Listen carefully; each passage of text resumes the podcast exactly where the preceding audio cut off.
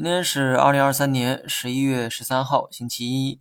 过去一个月，原油价格啊跌幅不小，这在预期层面可以减缓老美的通胀预期，所以我觉得十二月份老美呢也不会加息哈。油价下跌，从供给端降低了通胀的预期，这对老美是个好消息，但对于处在通缩的我们而言，只能说物价回暖还得多等一等。最近消费股啊回调呢比较明显。究其原因，还是十月份 CPI 数据太差的缘故。早期茅台宣布涨价，股价呢也出现过一波跳涨。白酒的利润增长主要靠的就是涨价，结果疲软的 CPI 证明人们无力消费高价格。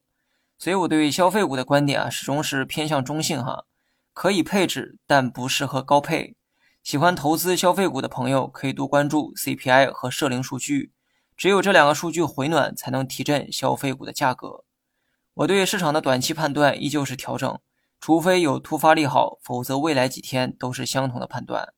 长线投资者可以继续持仓，目标放在明年，今年能守住底线就算胜利，不要期待太多。